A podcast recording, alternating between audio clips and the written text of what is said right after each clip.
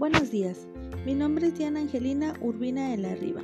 Soy de la Escuela de Enfermería OCA del grupo Quinto B, integrante del equipo número 4, también conformado por mis compañeros Rubí Hinojosa, Axel Cruz, Alejandra Hernández y Arlet García. En este espacio abordaremos el tema de la prostitución y algunos puntos importantes como lo son su definición, cómo se experimenta en distintas personas, donde por un lado se piensa que es un acto digno y aceptable, y algunas otras personas lo consideran un acto totalmente vergonzoso. Hablaremos de cómo socialmente este grupo de personas son marginados y excluidos. También tocaremos el tema de la vulnerabilidad que presentan, que también trae consigo muchos riesgos de los causantes de que la prostitución afecta a mujeres y niños e incluso también a hombres, y las consecuencias que trae esta acción, como por ejemplo algunas enfermedades de transmisión sexual, embarazos no deseados, la falta de educación, así como también de los principales estados con más casos de prostitución como los en México, Baja California, Chihuahua, entre otros.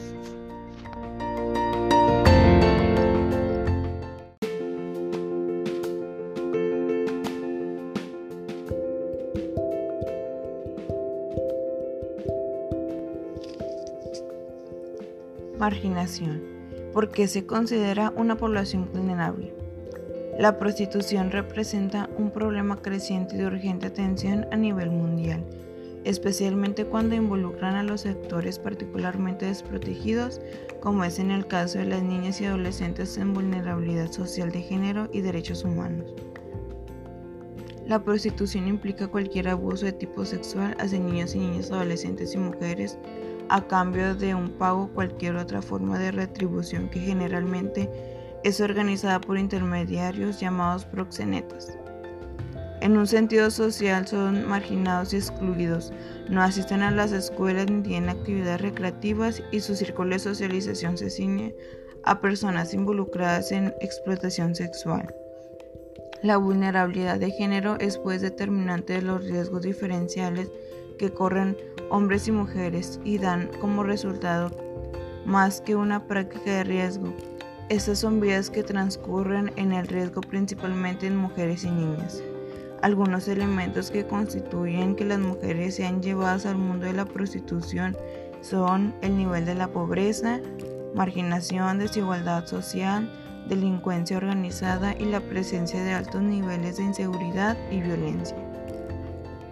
Existen diversas características que colocan a este grupo social en una posición de vulnerabilidad, como lo son la falta de oportunidades laborales debido a un bajo nivel de estudios, la desprotección de niñas y adolescentes debido a dificultades económicas y la ausencia de vínculos o redes que no lo ayuden al cuidado de este grupo de personas, sino que sirvan para acceder a oportunidades de trabajo.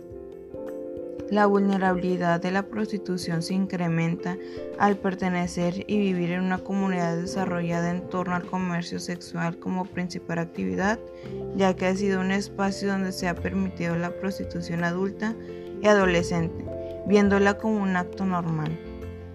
La vulnerabilidad de las personas que viven de la prostitución generalmente se ha manifestado de distintas formas a través del tiempo en la niñez como maltrato infantil y disminución del rendimiento académico. En la adolescencia como una deserción escolar, la pobreza y marginación. Embarazos adolescentes o consumo de drogas donde aumenta la posibilidad de las personas sean captadas por redes de explotación sexual y llevarlas hacia la prostitución.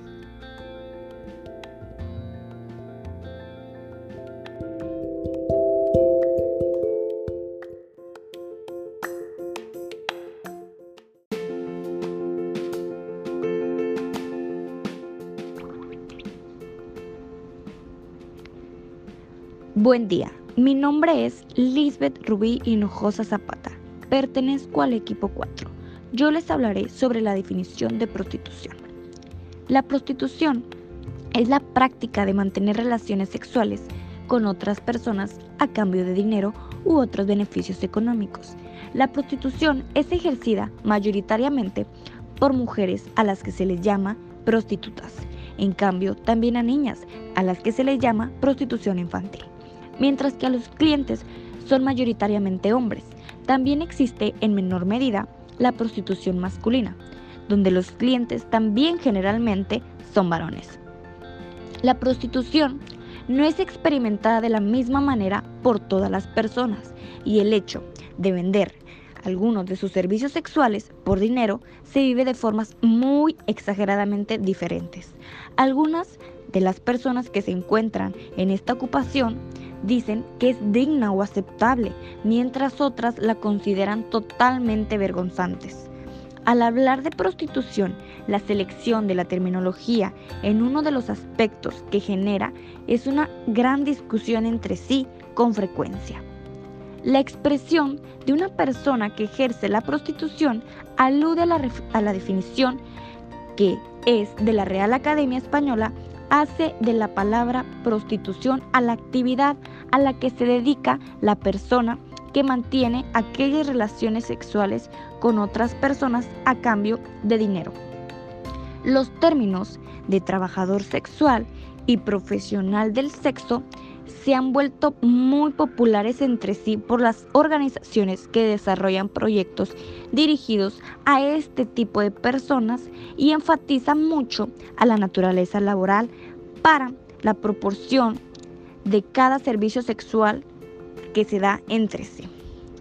Sin embargo, en estos términos no están universalmente aceptados, ya que muchas personas, incluyendo los propios trabajadores sexuales, no reconocen su participación en el comercio sexual como un trabajo ni lo consideran como una eh, eh, actividad económica legítima. Por otra parte, estas expresiones no gustan a quienes consideran la prostitución como una forma de esclavitud sexual o una violación de los derechos de las personas involucradas. Otras organizaciones eligen el término de persona prostituta para desplazar la vergüenza, el estigma social y la criminalización de las personas que se prostituyen entre sí hacia las personas que las fuerzan o las llegan a explotar o obligar a prostituirse. También es utilizada la expresión de comercio sexual para hacer referencia a las personas que venden un servicio sexual invisibilizado a las personas que lo comprendan. Esto es un poquito de mi tema de la definición de prostitución.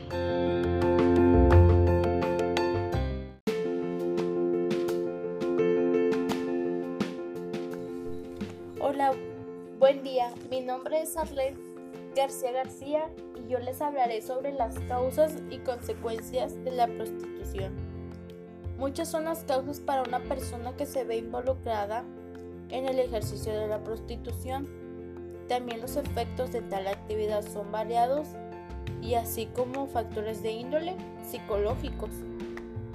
Algunas causas pueden ser falta de recursos económicos, el desempleo, ausencia de valores inculcados y la moral, el respeto hacia su persona, bajo nivel educativo, desintegración familiar y violencia, sentimientos de abandono e inferioridad. Esto nos quiere decir que el sujeto cree que no es capaz de dar un tallo en una relación y que más pronto que tarde será abandonado. Incapacidad de establecer relaciones satisfactorias y heterosexuales. Deficiencia mental. Madres solteras. Abusos sexuales desde la infancia decepciones amorosas. Por otro lado, tenemos las consecuencias de la prostitución, las cuales pueden ser enfermedades venéreas, tales como el SIDA, el herpes vaginal, gonorrea, entre otras. También conlleva a adicciones, las cuales son drogadicción y alcoholismo. También el precipito de la debilidad mental. Esto nos quiere decir que la persona que hace tal actividad puede llegar a suicidarse por el daño mental, el rechazo social, infracción a la ley, embarazos no deseados, familiares que no las aceptan por su profesión, por así decir, familias desintegradas. Y bueno, esto es todo de mi parte. Gracias por su atención.